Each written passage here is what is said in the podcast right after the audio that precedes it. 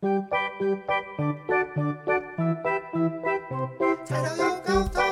家好，您正在收听的是全台最有深度的饮食文化节目。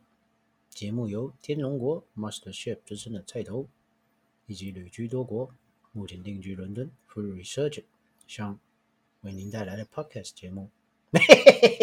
真好，真好，真好！Everybody good，Everybody good，来来来来，我等下咱哦，One week one time 哦，一礼拜一个菜头又搞头哦。我是菜头，来来来，咱来赶快，咱的 partner，咱的阿翔，来来来，该该谁家下头？哇，啊，今晚是在共享啊！大家好，大家好，我又冷起啊啦，冷起啊，冷掉，冷掉，这礼拜差不多，这礼拜较冷啊！这这礼拜真的冷，我告诉你，我们半夜都到零度了，跟你说。哦，已经零，已经零度了。哎，听说你们最近解封城了。解封了，解封了！昨天去了一趟，哎，伦敦，哇，大家都疯了，一年多没去伦敦的呢，哈，嗯，差不多了哈，没有，虽然住伦敦，上次去换签证还是有 啊，算算是进城啦，对啦，对啦，对啦，进城啦，啊，怎么样？气氛怎么样？就反正观光客还没进来嘛，有啦，差不多有那种三四个，有观光客吗？有，还是会有些人偷渡进来，没有没有偷渡进来，反正我们没有没有不让。观光客进来，但是你观光客进来就是要十十天、十四天，我也不知道几天哦。所以很有钱的人还是可以去玩就对了。不是啊，你时间时间长，的当然没差，因为你还是要自我隔离嘛。很有时间的人，他还是去玩就对了。对啊，你隔离的，你可以在这边 long stay 的，为什么不行？哇，对啊，他有钱有时间，那趁这个时候人还比较少嘞。对啊，然后人是不多，但是比如说我们昨天去中国城的时候看到，就有点吓到了。因为我好奇问一个事情，你们现在确诊人数是多少？因为已经没有新闻在报这件事情。呃，没有人在管。对啊，但是我不相信。对啊，就是我不相信，就是没有人在管的这件事情的隔天就没有确诊人数，一定是几万人、几万人在在数字在降，但是就是从三四千变一两千，然后问题是这有差吗？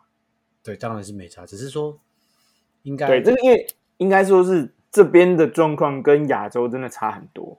嗯嗯，亚洲一两个、两三个，大家都吓得要死哦！卖来文道，卖来文道，那只有台湾，其他 其他韩国、日本也是半红多啦。它基本上已经让它变成是一个字体，字体那个叫什么？对嘛，反正就 就只是看那个风向嘛，看看态度嘛。那啊这边的态度就是，反正数字就是那么高，那我我就是能防就防啊。问题是不防的人，他还是不防，他也麻痹了啦。对啊，然后路上还是有看到有，昨天遇到一个神经病，一个女的就穿着一件，反正是穿穿着正常的那个长长长裙嘛，一个女生，然后身上就贴了四四五个口罩，然后就说，哦，我们不需要口罩，我们不需要口罩，就这种身上哦，就是。有自己的理念的人呐，对对对对对，就是 有自自由自由意识比较高的人，那 那他要去死，那我们也控制不了他嘛。那戴口罩的人呢？呃，九成，但是还是有这么乖哦。现在有有到九成，很好的啦。对啊，就差不多啦。啊，好玩的事情是因为呃呃，现在已经算是解禁，就是呃非。非必要性的商店都可以开，然后基本上店都开了嘛。餐厅、酒吧可以开，但是只能服务呃，如果你要在在在当就是餐厅用餐，你就只能在户外的部分啊。所以你想想看，如果你想想看，如果你你没有那种就是户外场的人，你就很难过嘛。你基本上办做不了生意。那我们五十兰还有在排队吗？台湾之光五十兰，我没有看到五十兰。哎。我记得有有一两家，我有看到一呃，那个是什么？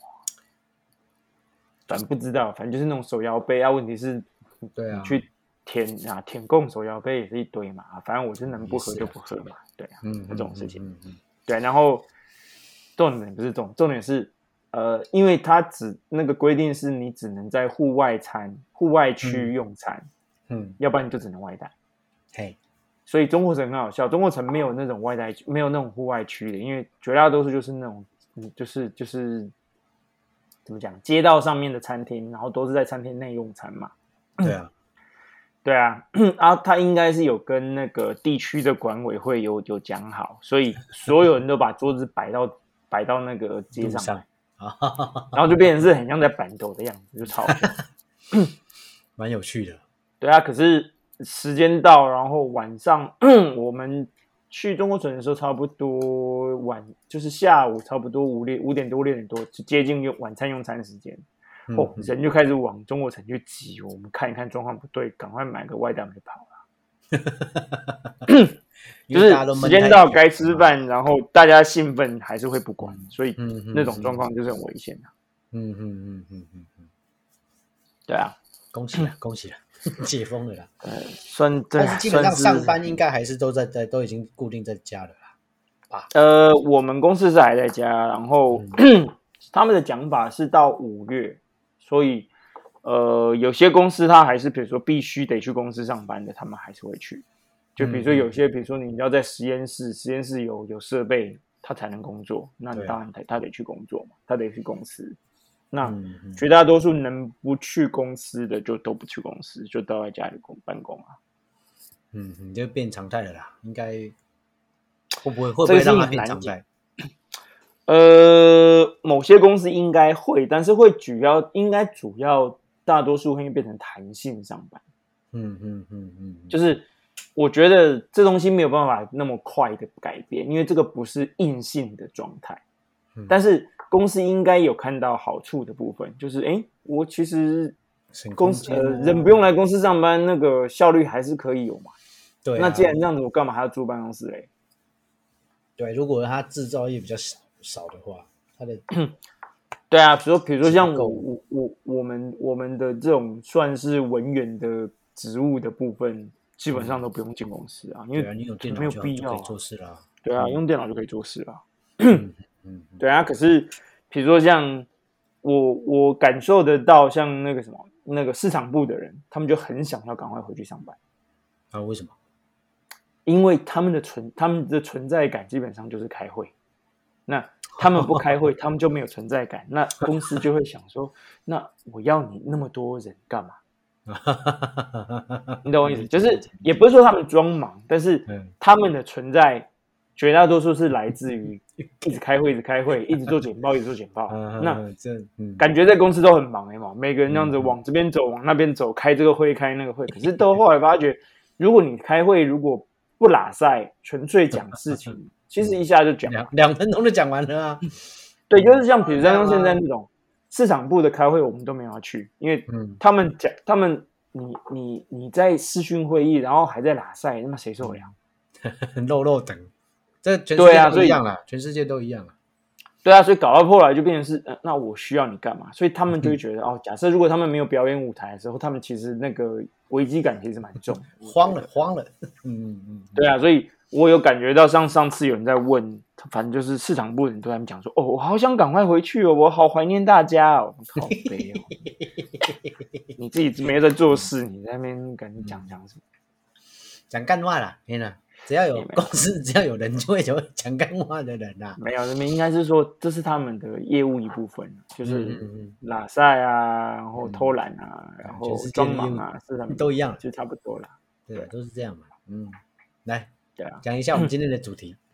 嗯，跟长辈聊天。哇，大过年都过这么久，都要中秋了，还在那边跟长辈聊天。不是，因为我最近的时间就变得比较固定了嘛，那待在家的时间也比较长。真的？哎，所以现在生生意怎么样？跟大家来报告一下，对不对？算稳定啊，但是赚不了什么大钱，但是就是生活过得去，就这样。基本的。什么叫？赚不了大钱是怎样？签车签了没？还没啦，就签签不了，签了了，签了摩托车啦，哇，真签了摩托车啦，真的赚不了什么大钱。嗯，但是在但是在这个时代的洪流下，我们能过得去，就保持感恩的心的啦。所以你能过去的状况是什么？就是 还是可以去吃那个那个什么那个卤肉饭。大餐。哦，那对，可以啊，当然可以啊。卤肉饭还是叫个五六五六七八给大家用菜，哦，这基本的，那这 OK，这基本的，OK，那我懂你意思，那差不多，就是只是说吃和牛的次数变少了这样。子，啊，或者是说要特别去那个东 K 或者买和牛比较便宜这样子，哎，对对对，东听说东东东得跑到台湾去开了，对啊，好想去。可是他排队的时间也很快，一下就不排了。哦，起码我这两去都这两次去都没有排队啊。对啊，但结账的时候稍微排队一下。记得那时候去冲绳的时候超开心的，哇！对啊，这是什么店啊？开心死！什么什么小动物？讲难听是什么小都有。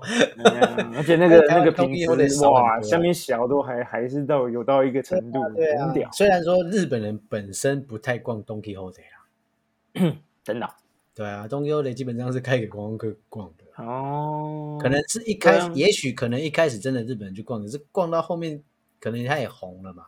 就跟比方说，宜兰的在地小吃，在地小吃红红到最后，可能真的一开始是在地人吃，可是到最后光上去，就是你在地人住旁边，你也懒得去吃了，真的，你也 你也懒得去排了。那他们就衍生出很多，比方说，台湾人这么喜欢去东京，对不对？那台湾人喜欢去东京的几个地方嘛，涩谷、新宿、元素，嗯，呃，好，最应该最大就这几个。但是呢，日本人会去。购物的地方都不是在这几个地方，都是在下北泽。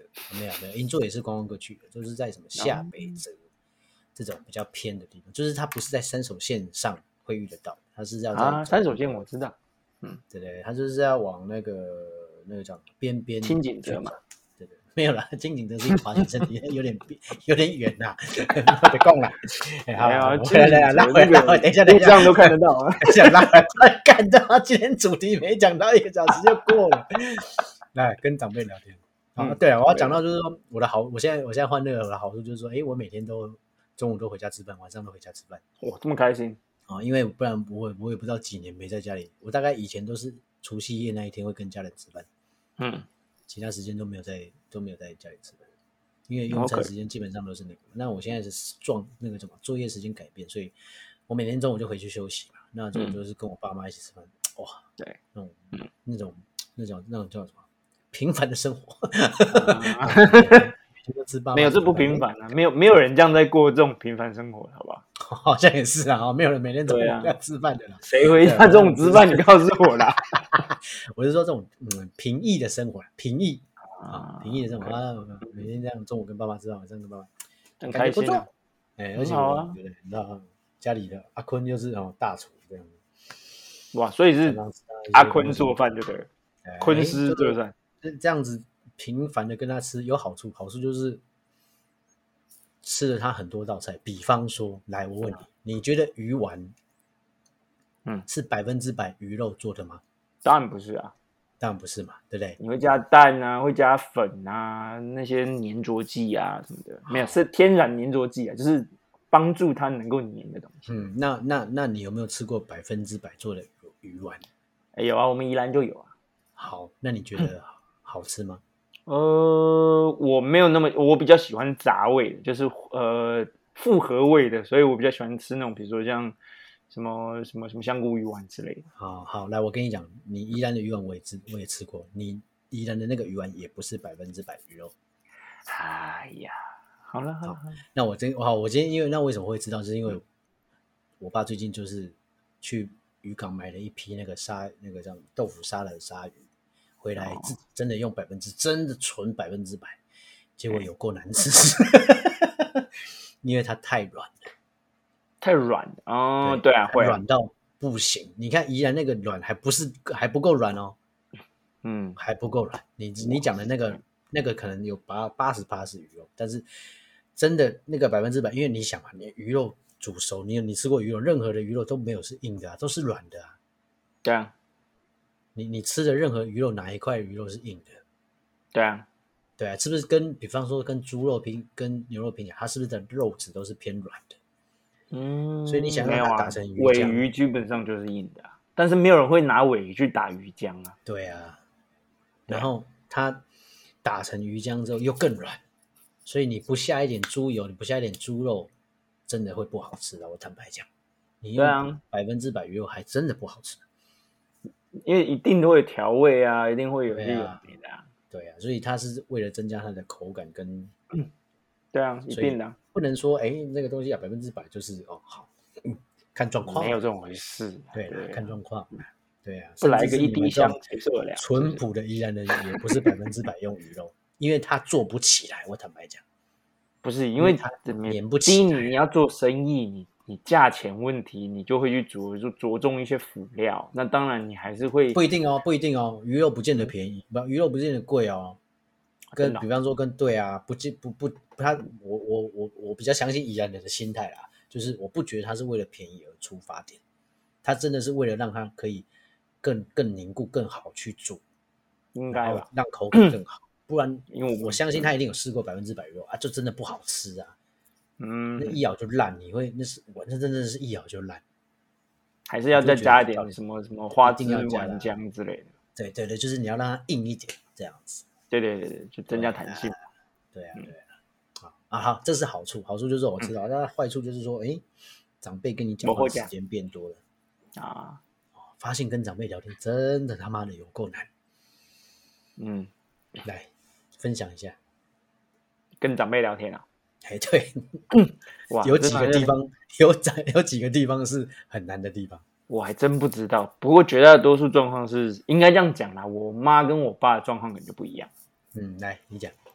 比如说我我妈的状况就是呃，算是应该算是说妈妈有比较出社会的状况，就是比较长、比较有那个跟人家搏闹的那种经验的人。对，因为你妈妈算是职场女强人呐，我们可以这么说，算是。相较于你爸爸，嗯，对啊，因为。我爸是老师嘛，对，那你妈妈学校的生活基本上话最简单的那种商人这样子，对啊，应该说是怎么讲？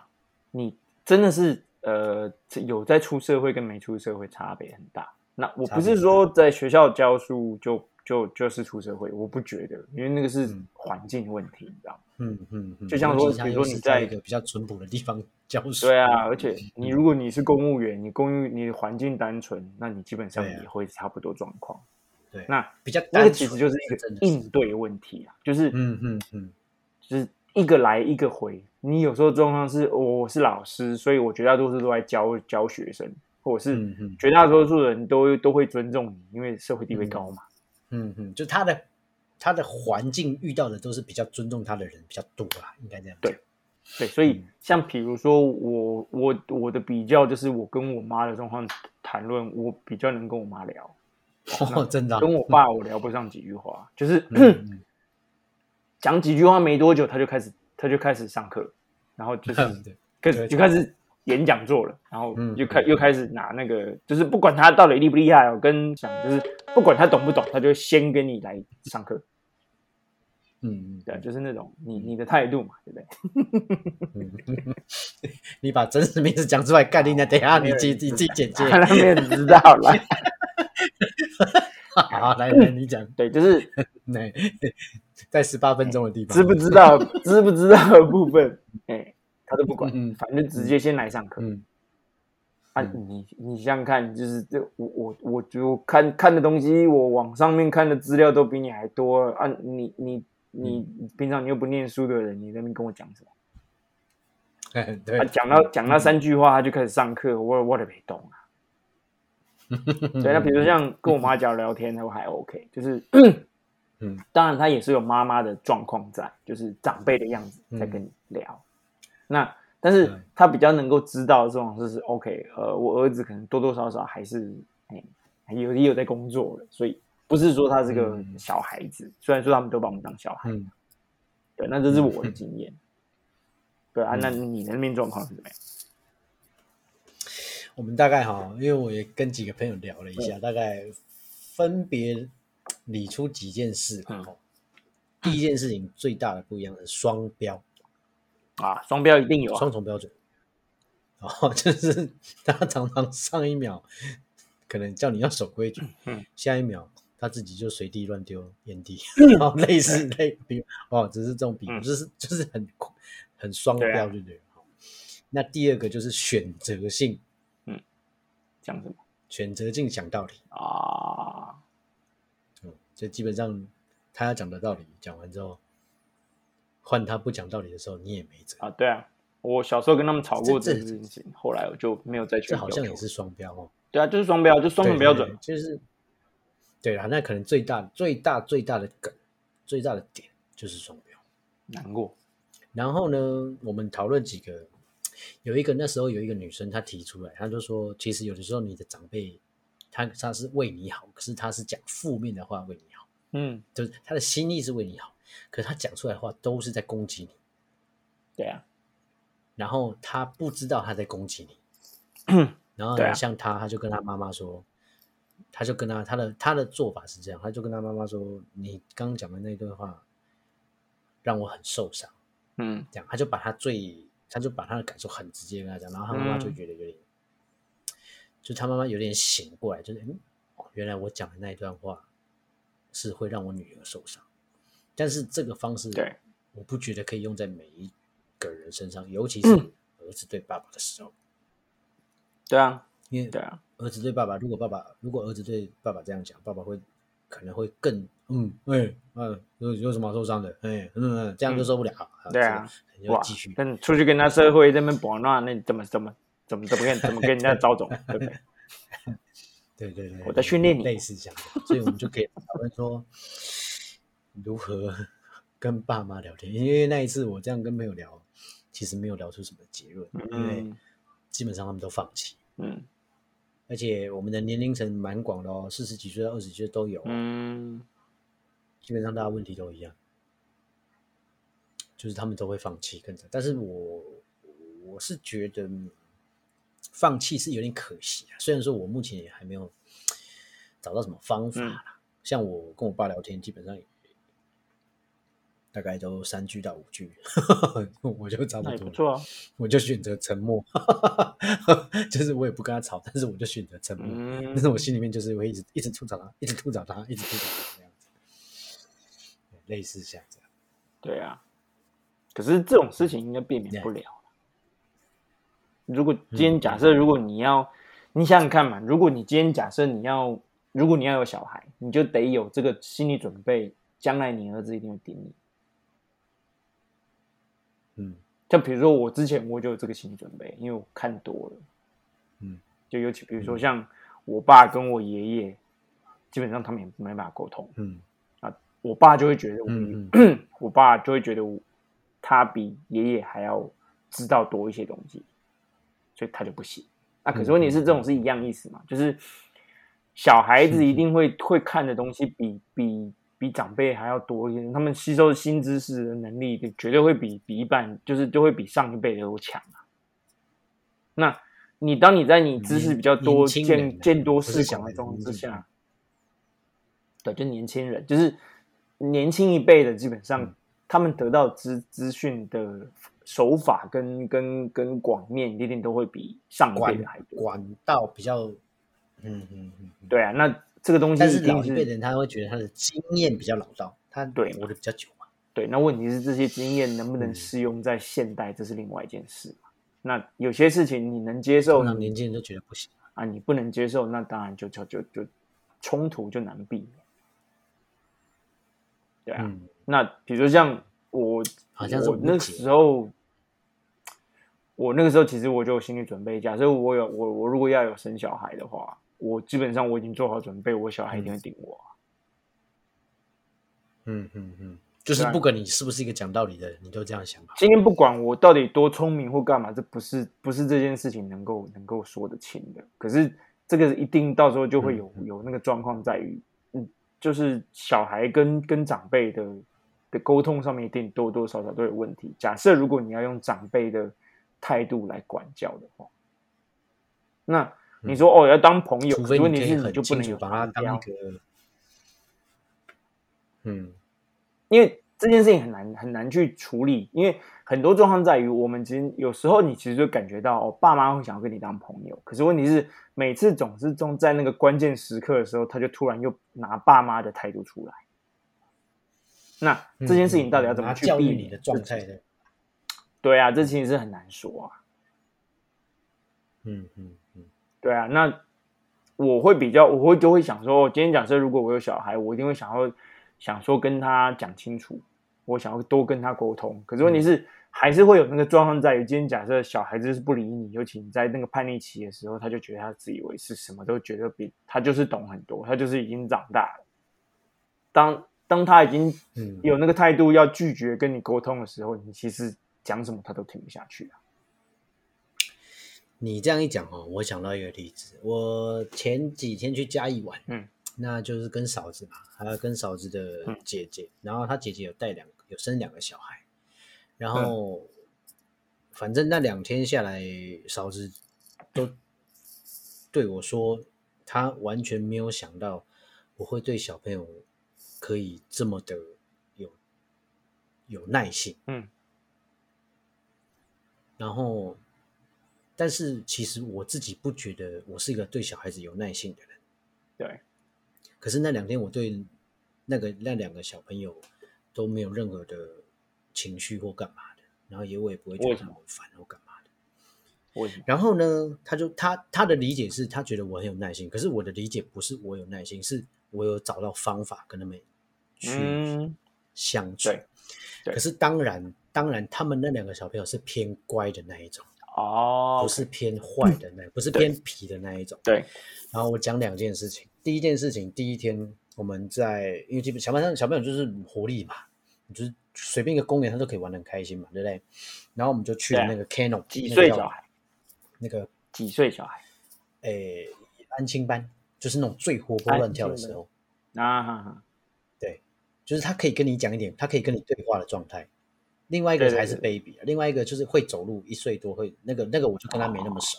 那跟我跟他比较熟，我跟比较熟的是另外一个，就是那个已经可以自己走路，会自己会乱跑、会乱跳、会乱抓东西的那一种，嗯那个年纪。对，OK，好，好，然后我就跟他我讲两个案例，一个是我们就去 Canon 那个棒球园去玩，然后那边就有一个不错的那个那个叫什么，它是一个很大的溜滑梯。很大，它是它等于其实它你把它想象它是一面墙就对了，只是它那一面墙做成斜的是个溜滑梯啊。然后好，我们就溜嘛，嗯，然后就溜到小朋友都觉得很好玩。那溜完下去，你是不是就要爬爬那种爬楼梯上来？对啊，但是爬楼梯的那一段就很累，对不对？对。好，然后呢，玩玩玩，其实大人一定会比小朋友累嘛，嗯，快还要快去累嘛。对。好，然后玩了几次之后，哈，小大我就感受到，嘿，大人开始累了，然后呢，小朋友一定要继续玩。然后呢，那个时候他就跟他在，他就跟他妈妈在 argue。那一个因为妈妈累，妈妈就说好，那我们就再玩一次就好了，再玩三。然后那个小朋友当时说不要不要，再玩一次太少了什么的。然后那妈妈就说好，那你想要玩几次这样子？然后那小朋友也很急，很生气，他说再玩二十一次。然后二十也太精准，我现在讲满点。然后妈妈一听到二十一次。然后，然后听一听二十一次，腿都软了。他不要啦，再玩三次就好。然后好，就是就就在那边跟他 argue。在那个当下，我就直接带着那个小朋友，好，我们就再玩二十一次，我就直接带过去。因为我等下跟你讲，我为什么会这样做。哈，嗯，好，带上去之后，我就让他自己爬楼梯。嗯，然后让他自己爬楼梯，然后滑，好滑了，滑滑了，好，现在二十一次嘛。好，他在滑下来之后呢，我就在上面等他，我就不跟他爬楼梯。嗯。然后我就叫他，你赶快，你赶快，我就假装很兴奋，你赶快上来，你赶快跑。然后他就滑下来，他就自己又冲上来。然后他冲上来的时候，我就说好，那现在还现在还有十九次这样子。哦，我就打算他滑一次，可是我直接 扣两次，我就打算这样子给他蒙蒙骗过去。好了，然后十九次了嘛，好，然后他就再再滑一次。然后我说那你赶快，你赶快。好，那我就说哎，那现在还有十七次这样，实实际上可能还有十九次吧。好，还有十七次。好，他就又上来，然后又滑下去，又上来，我就说。然后他就他就开始看，我就感受到他已经有点累了。嗯，然后我说：“快点，快点！你看现在还有十五次。”他说：“没关系啦，再两次就好。”然后就被我把他搞搞死我我说：“不行啦，你还有二十几次哎，我们再玩一百次。”然后呢，就是他的脸就吓傻了，你知道吗？他说：“不要啦，再玩一次就好了。”这样我说：“好了好了，那你就再玩一次。”他就就他就乖乖。我的意思说，在那个状态下，他妈妈听到他说二十一次。不需要当真，你应该是你就是知道说他他也玩不了二十一次，因为他也会累，你就是要把他操到累就对了啊。可是你真的不用当真那二十一次，因为我跟你讲，你光那样子爬三五次就够了，差不多了啦。你再厉害的人啊，就算跟你喝 Red Bull 的小孩，顶多就是十次，嗯，那你花不了几分钟，你就让他去玩了十次，然后把那一店放完，当天吼很好睡觉，都不会吵你。对，好，这是一个，可是那是因为你是第二个外人吧？没有没有，这是一我是我我我觉得我那个重点是它是一个技巧，他不用当下去跟他。如果如果我不当下把他拉走，直接去玩，他是不是那个妈妈就不行？你一定他是不是就直接争执？可是明明他们在争执那个点就没有意义，因为他去花那个争执，他去花那个时间跟他争执，可是他又让然后他让跟跟我直接让他去玩，其实从头到尾大家都一样，我们都是花十分钟。嗯，可是我花了十分钟，我让他体力消耗完，和和平和平行呃。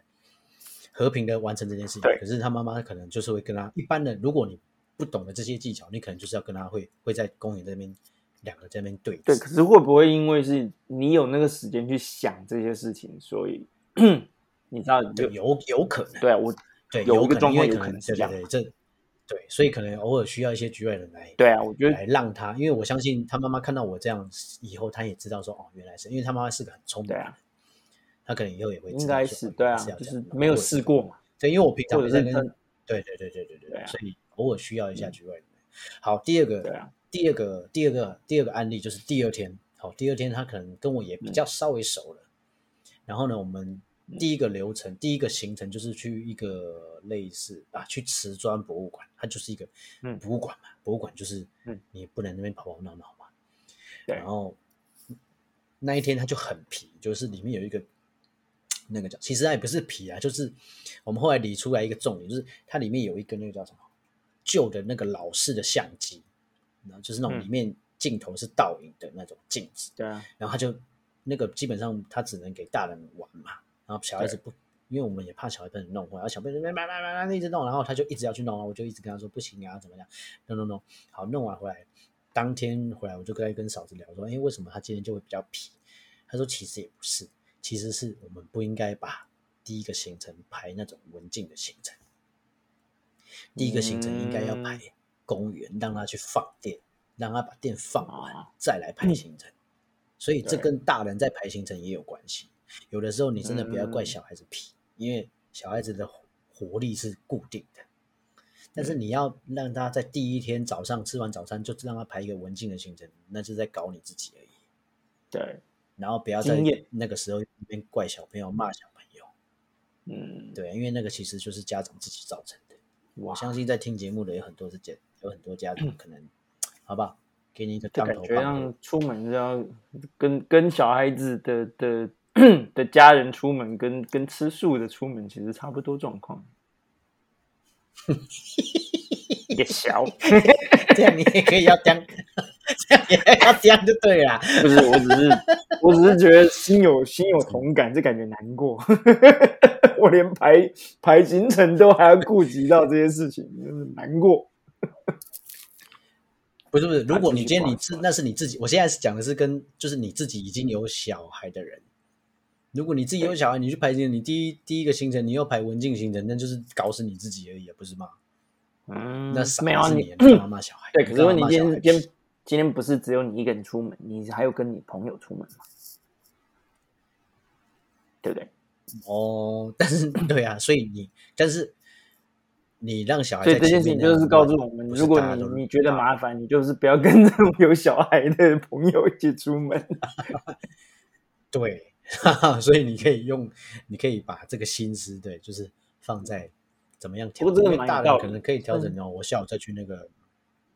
对啊，对啊，算是就是这当然了，这个也是要遇到了才是，对了，才会理出来说哦，哎哎是哦，好像是这样哎，这样子，嗯，对啊，反正不管怎样，你就是早上第一第一件事情吃完早，先让他冲公园就对了。公园我跟你讲，随便一个烂溜滑梯，他都可以玩的很开心。哦，而且在跟他玩的时候有点技巧，你可以你可以让他累一点。嗯。对啊，当然我也很累，但是我那时候在累的过程中就觉得说，哎，反正也难得运动，没差。嗯，对啊，对啊，有道理，当运动嘛。嗯，大家分享一下，这让我想到之前我跟我朋友小孩相处的经验。来，你讲。不过我有个理论应该是不是？我觉得小孩子在某个岁数以前，你。你得把它当成动物来对待。哎，对对对，我也我也是这样想，我也是这样，把它当狗跟猫，因因为我那一天跟他相处很多时段，我其实都把它当猫，当我跟我家猫的相处，对，就是这样这样的想。其实他们是小孩子，小孩子其实还是怕所谓的威严的状况。那因为我们我们的个头就比较大嘛，所以它基本上是会是听话。那我的我我的重点在于不能把它当成懂事的人来对待。所以不能把它当成人类来沟通，不太需要跟他讲道理啊。对对对对对对，你花太多时间沟通，浅浅的道理可以，沟通听不懂，你要把事情简单化。对，而且你不要期待他听得懂，你这样是气的是你自己，真的。所以，而你也不用跟他凶，因为没有凶没有用。嗯，但凶只是把僵，就是那个什么，就是把气氛搞僵嘛，难过。嗯，那小孩子都是需要长辈的的关关爱眼神，这是一定的。嗯，这是一定。所以我讲两个例子。我之前跟我我朋友的小孩出门，我们也没有也没有也不是出门，就是我朋友来找我，然后呃，他们家有两个小孩，两个男生，然后就是那种很皮的那种年纪的男生，就是那种坐不住，然后待不久，然后呃怎么样都要动来动去要干嘛，然后又又两个又是男，就是两个都是男生，所以一个闹，另外一个会跟着闹那种状况。然后反正我就不管，我其中我跟小的感觉比较来投缘，所以我就只只管小的，大的我就不管他。嗯，然后就是 OK，我们去在他们来来找我来来我们家找我，然后聊聊天干嘛干嘛。然后晚餐时间到了，然后我们就哎，那我说我们附近有一间餐厅还不错，我们走过去吃饭就不用开车。然后。走过去的那个途中，他们就讲说：“好，那那个那个那个哥哥跟跟爸爸，然后那个小的弟弟跟跟我这样，我就说好。然后反正我都在跟小的玩嘛，然后在那个互动过程中，其实都还不错。然后我们就是等于下车，呃，下那个什么，那个就是过马路的时候，他说：哦，那手要牵着哦。然后，然后我就给他一个指令，就是手要牵着才能走哦。”他手一放掉，我就停下来。嗯，啊，我也我也不多讲什么，然后他就会，他突然看见，哎，怎么怎么怎么我不跟着他走了？然后我我就说，呃，我不是说手要牵着才能走吗？然后他就听懂，他就又走回来，牵着我的手，我们就继续再走。嗯，对，然后嗯，就就不用一直在那边跟他讲说，哦，那个车子很危险，路上有什么什么没有，你就给他一个指令就好，就是。只要在路上走的时候，你就是要牵着我的手，那我就可以控制你。嗯嗯，对，啊，就是就是这个这个，现在真的跟训练猫狗差不多状态。对，就是训练狗啊，不是训练。你也不用凶它，然后你只是不要不要跟着做而已。那他就会看着你，就觉得哎，那现在是怎么样？然后我是不是做错或干？那指令就很明显嘛。我我给了一个非常简单的指令，牵着手我们才会继续走。不牵着手，我们就不走。嗯嗯，类似像这样。嗯嗯嗯。然后好，所以我们就过马路，然后他就一路上都很乖，就是牵着我的手，然后就是继续走。他爸妈有点吓到，说：“哇，这从来这小子从来没有听话过，怎么会这样？” 然后我们进到餐厅，我们就好，就是坐下来嘛。然后那个啊，他们就那个什么服务服务员就帮服务生就忙帮我们送了一些餐。服务员，哎，但在在在中国工作一阵子，还是有点不习惯。嗯，对，服务员，服务员，对，然后他就上了一些搭个公交车，对啊，然后就他就上了一些那个什么那个叉子啊，那个刀刀叉呀，那个什么那个什么筷子啊之类的东西，就放在桌上。嗯嗯嗯。然后小孩子很皮嘛，就拿东西然后开始敲，开始就打鼓啊，当着那种东西。然后哥哥这样做，弟弟就跟着做，有样学样，就很吵。然后嗯。那个什么，爸妈就开始就开始受不了啊！不行这样子啊，那很危险啊，就开始解释嘛。嗯，啊，其实就他们不要做。嗯嗯。然后我也不管大的，我就看着小的，我就盯着他的眼睛，看着他的表情。嗯，我说把东西放下来，把东西放下来，把东西放下来，好好做。我就一直重复这个指令，然后他就，然后他不停，我就我就不停，最后他就乖乖的东西放下，然后就坐着。嗯，那我的 催眠，我我得到一个结论，也不是催眠，而是我今天就是让教到你知道啊，我也不跟你讲道理，因为我觉得你听不懂。嗯，那可是这件事情，事实上是啊，我觉得当爸妈的可能会受不了这件事情，他们会觉得说啊，你怎么我把我家小孩当成动物？当成动物这样，对啊，对我来讲是啊，是，对啊。我觉得，比如说，这这跟我家，跟我在教我家狗，我觉得有点像，就是我先把那个安全范围画好，你在安全范围里面怎么玩，我都不管你。可是你只要一超出，一超出安全范围，我就我就生气。那我把界限画很清楚的时候，他们其实就会知道。嗯，对。那我觉得这件事情是没有。没有，呃，怎么讲？台湾的父母亲可能没有、没有、没有办法把这件事情做的比较彻底的原因，所以，嗯，你的界限永远不明朗的时候，小孩子就一直在跟你挑战，一直在跟你挑战，然后你的界限就越来越大，越来越越越来越大，最后大到你受不了的时候，你才开始发发脾气，然后你再怪小孩。我觉得这件事情就很好笑。你讲到这个，我就我就记得很明显，我们那一天就是去吃饭，然后呢，吃饭就是不要讲话嘛，不要聊天嘛。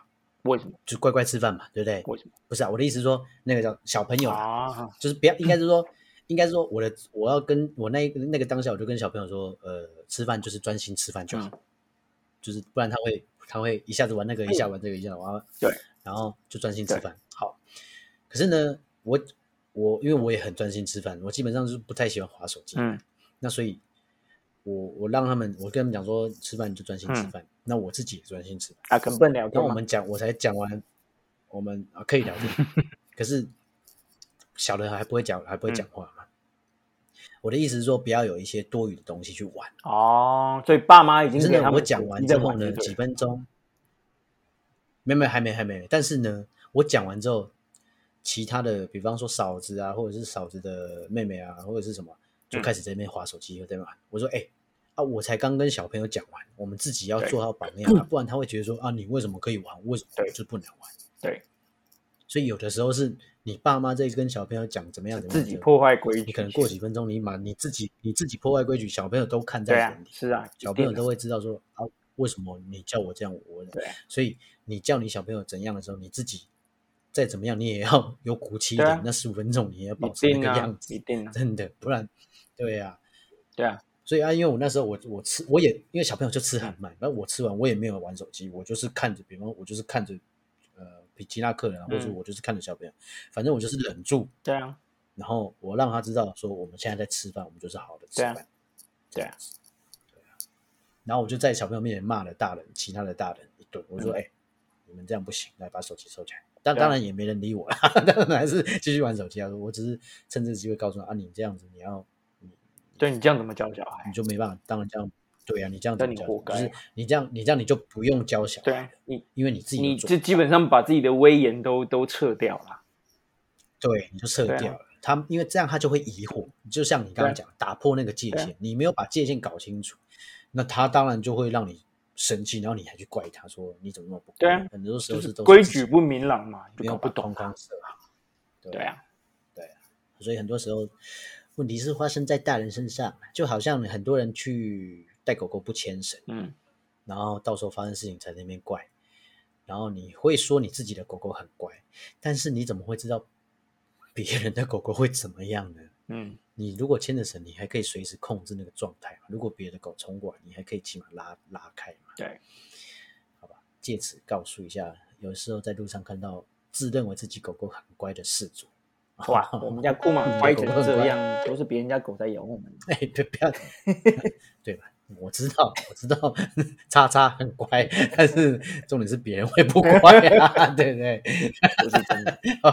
你要剪的越来越多的话，不要造成你的困扰。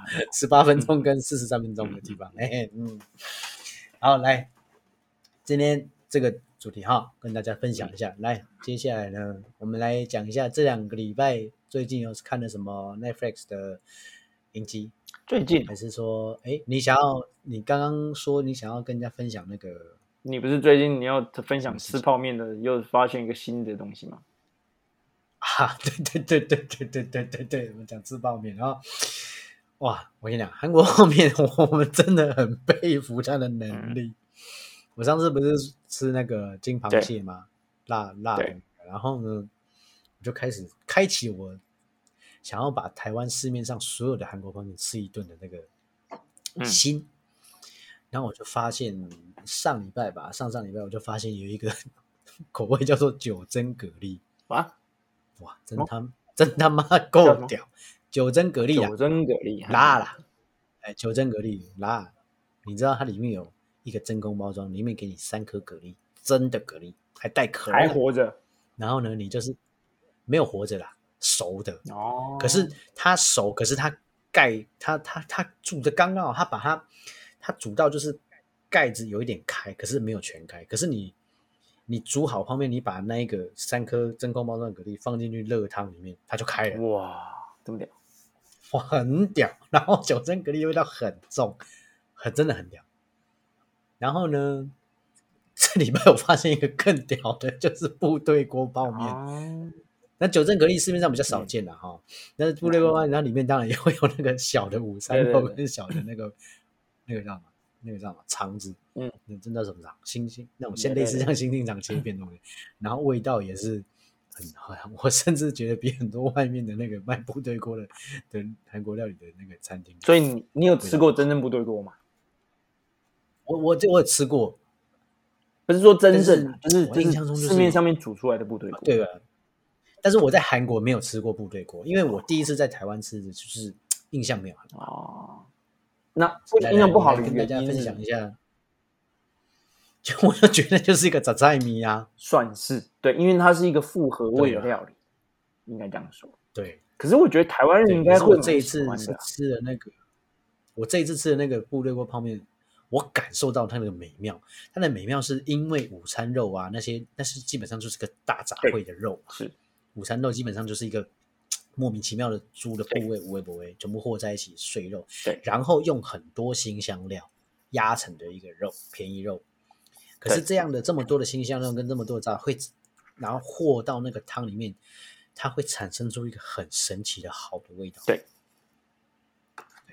那这个就是我认为它的美好。可是我 可能我在台湾吃的那个是没有没有那个美好的味道，所以我就觉得啊，这是到底是啥？就是有点，我我不是在吃破。我觉得呃，应该是说啦，就我观察的状况看来，我呃。台湾人把台湾人在做韩国料理的时候，把高汤的部分搞错。来，你讲，像怎样？呃，以做韩国料理的状况来讲，你得有一些守则要去遵守。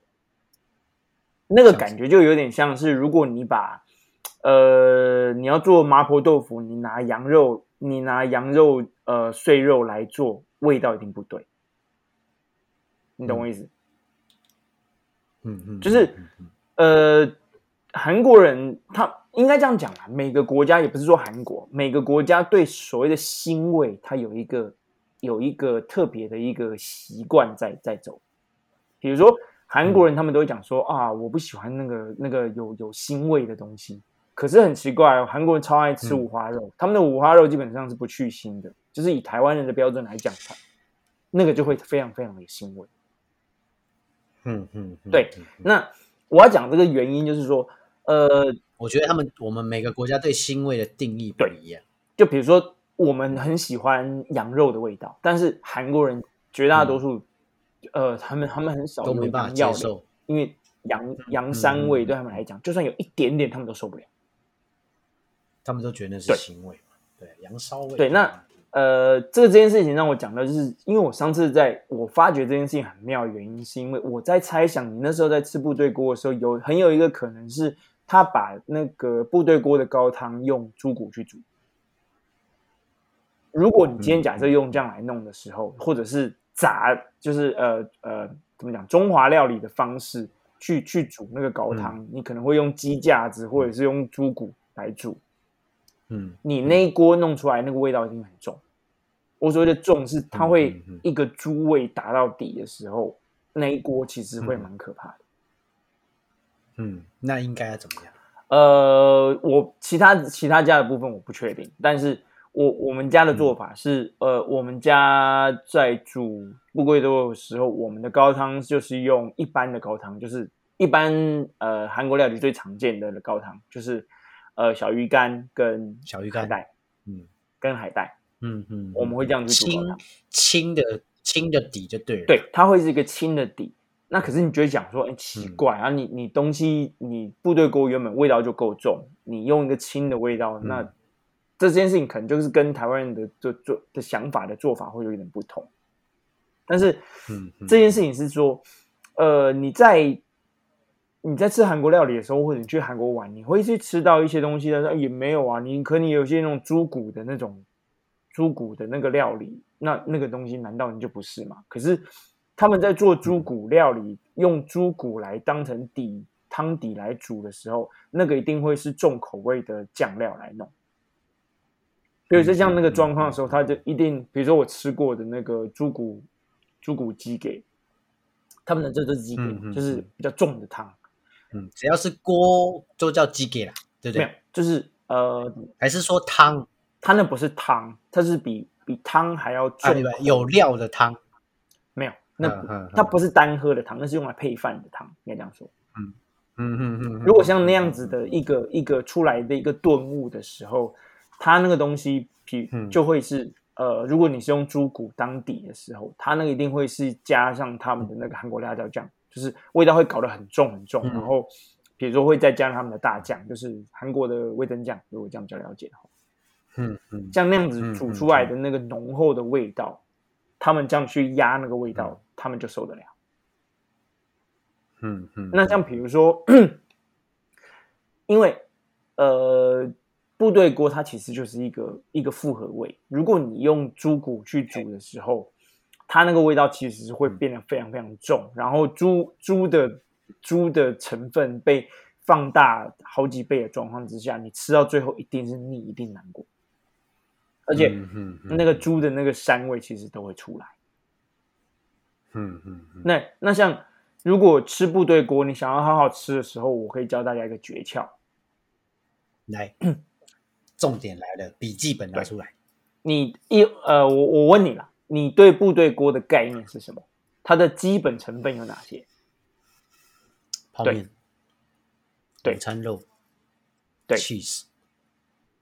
其他的就是看你冰箱有什么料加进去。呃，差你算是半对，一，嗯，对对对，韩国人来讲，部队锅就像你讲的，它其实就是一个火锅料的概念，什么东西丢下去都煮都好吃。但是基本成分有些东西不能跑掉。嘿，你讲的泡面是一个，你最后那个一定是泡面的那个调味包也会加下去嘛？哎，这都一定都会有，所以啊，我等下来跟大家讲讲基本概念，就是泡面，呃，午餐肉，香肠或火腿，那个东西是可可有可无。嗯嗯嗯，那个炖炖炖豆子，那个叫什么？杯冰哦，那个台湾叫什么？就就是类似像，就是。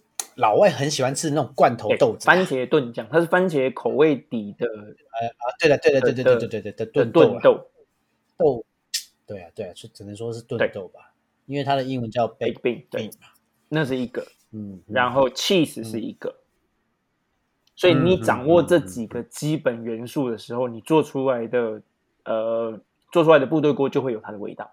有它的风味在，嗯嗯，少这几个东西，你少了午，你少了少了火腿都没关系，少了香肠都没关系。可是你少了午餐肉，味道就不对；你少了 cheese，味道就不对；你少了少了泡面，味道也不对，因为这就不是部队锅。嗯，对，我讲的是基本概念。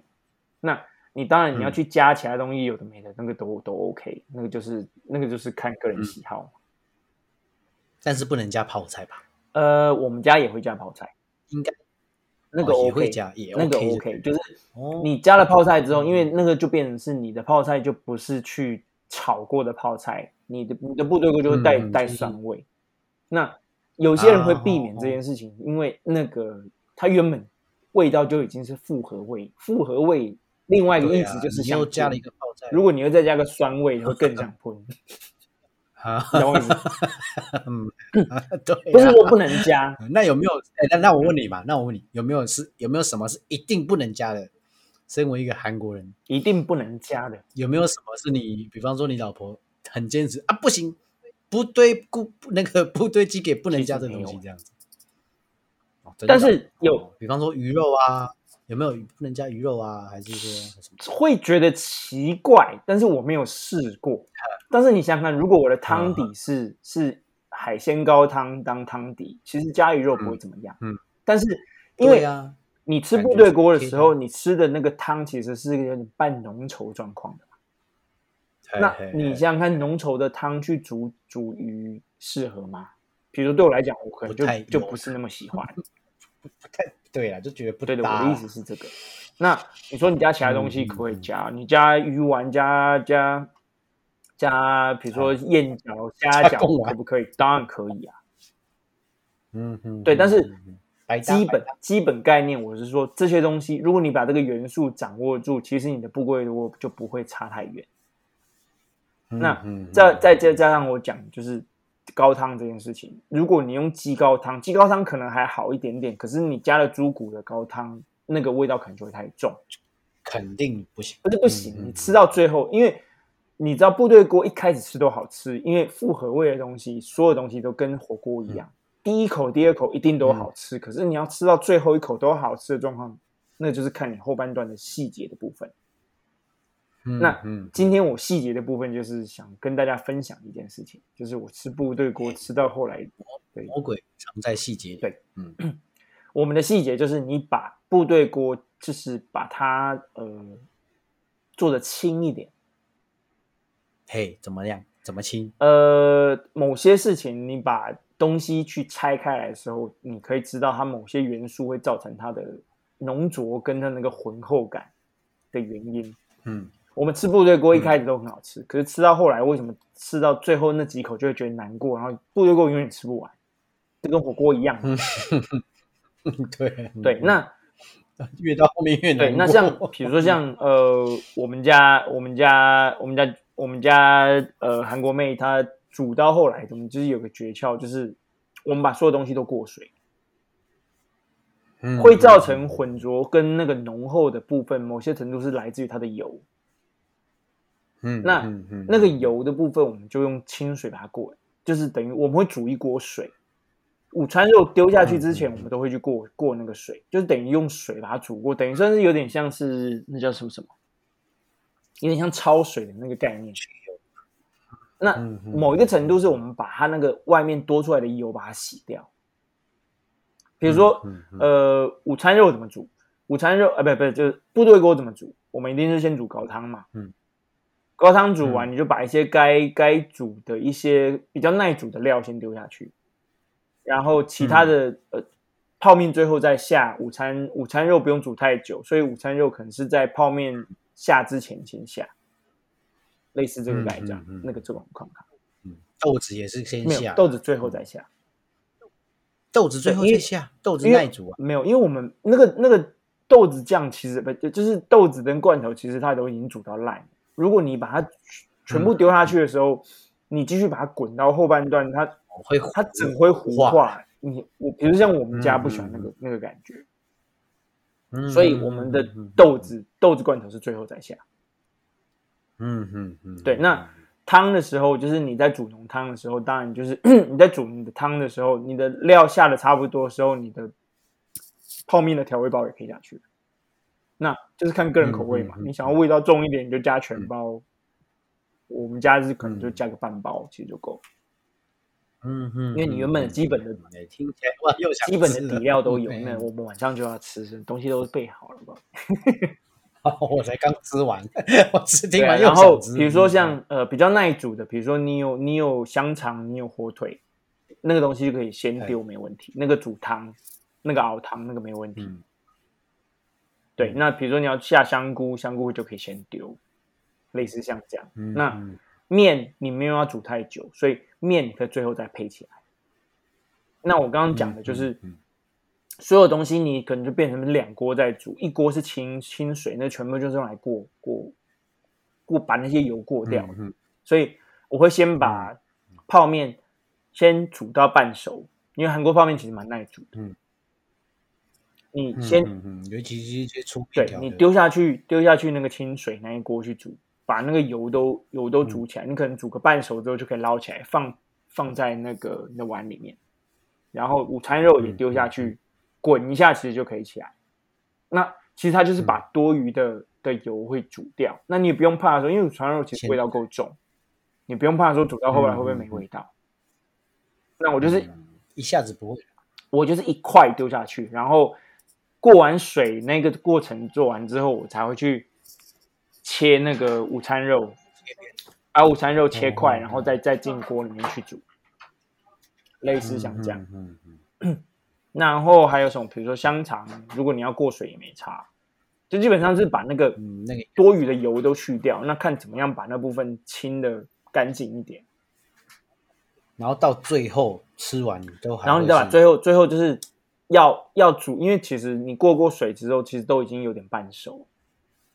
你最后再把它煮起来，然后豆子酱下去，然后呃，cheese cheese 可以上桌之前再放都没关系，因为都不用煮太久。感觉是起来是一个很清爽的部队。呃，它的浓厚味还在，所以它就会去无存精，把那些该有的优点都在。那。但是太那个腻的浓厚的那个不舒服的感觉，其实都拿掉。所以像这样子煮起来，你其实隔，因为通常你吃你吃过一次部队锅之后，你隔天就不会想来吃，有点像吃火锅的那个状况。可是像你这样子去煮部队锅，你隔天都还是可以来吃。嗯嗯，对，就我这样听起来，我又想吃部队锅。对，所以高汤是一个重点，高汤是个重点，过水是个重点。那至于其他的东西就另当别论，就是自由发挥。但是比如说像自由发挥啦，比如说有些东西你会改变汤底的那些料，我觉得就不建议加。比如说高丽菜，高丽菜味道算重。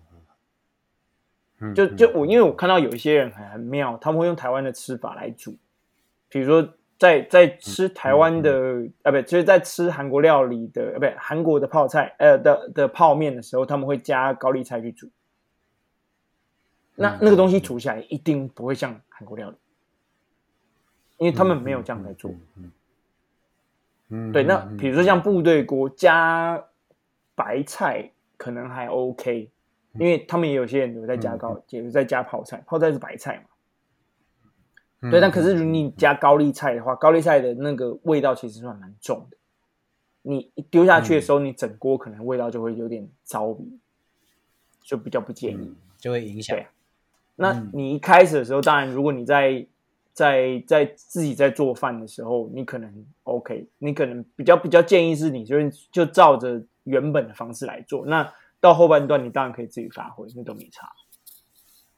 对，做菜就像是画画。哦，没有法律规定你要在该怎么做，哦，那你自己觉得好吃哦，OK，那我们只是分享一下，哎，人家韩国人是怎么对啊，就是你你在做你想做韩国料理，那我觉得汤底会是一个蛮重要要去把握的重点，因为这东西不是说呃用中华料理来概念来做，那你做起来其实就会像台湾菜，就会不一样，对对对对，很重要，大家分享一下，然后把那个思维。你今天做韩国的料理，你就是把那韩国人的思维先搞清楚。对啊，但那你说有没有猪骨来煮部队锅在韩国？可能也有，因为韩国这么大，你可能有些地方他就是爱猪骨。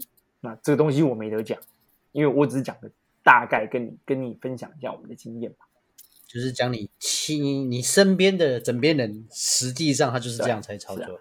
啊，人都是这样讲的，韩国人，哎，差不多，嗯，可怜，嗯，哎，好。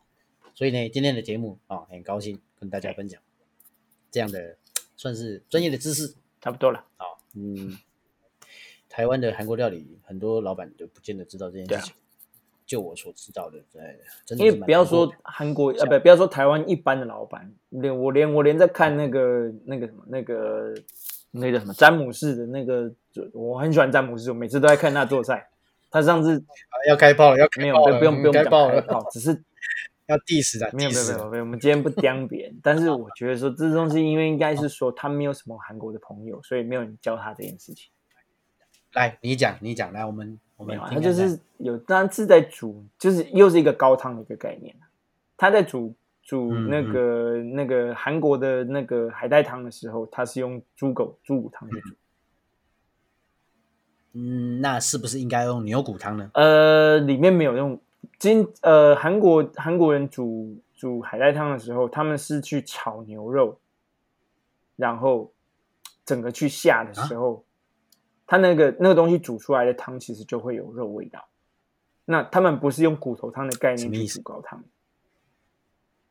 所以这就是一个一个重点。我听不太懂怎么去炒牛肉。嗯嗯，对，呃，做韩国海带汤的一个概念是，你第一一定是要去炒它的前料。这这像像这东西有点像是，比如说在做它的前料，它有一个味道是要去拿麻油去炒它的海带，因为到后半段你先把海带下去炒的时候，它的那个那个后半段海带的那个那个文元素会被吸会被释放的比较快，所以你的海带汤最后会变成绿色，然后会比较好喝。另外一个概念是他们会切。嗯对，在这个炒的过程当中，他们会也会把牛肉下去炒，所以哦哦哦哦，他们呃做海海带海带汤的时候，当然也有些人他们可能是用海呃，比如说用小鱼干去煮，那那个味道就会轻很多。可是如果你想要吃比较有浓厚味的的韩式海带汤的时候，建议你是照着他们的方式，就是拿切切碎的那个呃那个牛肉下去煮牛碎肉，对。在瘦肉这样子，但你在炒那个海带汤的时候，牛碎肉就下去炒。啊，你不用怕说，因为你的意思是说我先倒麻油炒好一袋芽，然后炒牛肉这样。对啊，然后比如说像我会洋葱油下去炒，听起来是蛮那，嗯嗯，对，那所以像我在做海带汤的时候，我就会一锅是熬小鱼干汤高汤，然后在旁边备着。然后另外一锅就是能够炒的锅，我就呃海带海带芽下去，然后牛肉下去，然后洋葱我会跟着下去。那海带芽汤这件事情的韩文就不是鸡给了，对不对？它是，我突然忘记叫什么。对，它就不是归类为鸡给，对不对？它不是归类，对啊，它那个是比较像是部队锅就是鸡给，对。嗯嗯嗯，对，它就是属于就是偏喝的的汤。那韩国人在在过生日的时候是其实是喝海带汤的。对，真的，过生日一定会喝海带汤的，对了。他们坐月子也是喝海带汤，所以这跟台湾就不一样。哦，对，那很酷很酷。像再再跟大家呃分享一件事情，就是麻油的部分，其实台湾的麻油跟韩国的麻油差很多。那不过这东西不一样，不一样。来来，跟大家解释一下。而且下次再讲。好好好，有点。哎，下次因为这个再讲一下，又又又一集，又又一集。我跟你说，对。不过大家就是把握，就讲海带汤。对，就把握一个高汤的一个概念，那你的韩国料理就不会做的太快，离得太远。对啊，对。因为另外，我最后跟大家讲一件事，就是你在台湾去吃韩国料理。真的不是说韩国人开的店就是好吃，因为我就我这样吃过几次，真的是我觉得那个他是韩国人没有错，但是我觉得他在韩国可能本身是在搞 IT 产业的，还是怎样，反正他出来开来还是在很多都开 的乱七八糟，对啊，那个菜都煮的乱七八糟，我都不知道他是在煮啥小。因为 说真的，这件事情就是个很妙的事情，大家在创业的时候，第一个就想说我要去做餐饮，因为。你在做菜，我会做菜，然后朋友也说我做的好吃，所以就来开餐厅。可是这件事情其实蛮糟糕的。对啊，我这吃了好几次，号称是他是真的韩国人啊，但是 我那真的就是你就会觉得，那你就好好在韩国搞你的 IT 产业就好了，你为什么跑来台湾受不了？好，那先 好，很高兴这样。几点钟休息就可以啊？啊，那一样啊。那喜欢的啊，就跟订阅一下啊，跟朋友分享一下啊，大家分一下优质节目的内容。那下礼拜再见喽啊，See you，拜拜。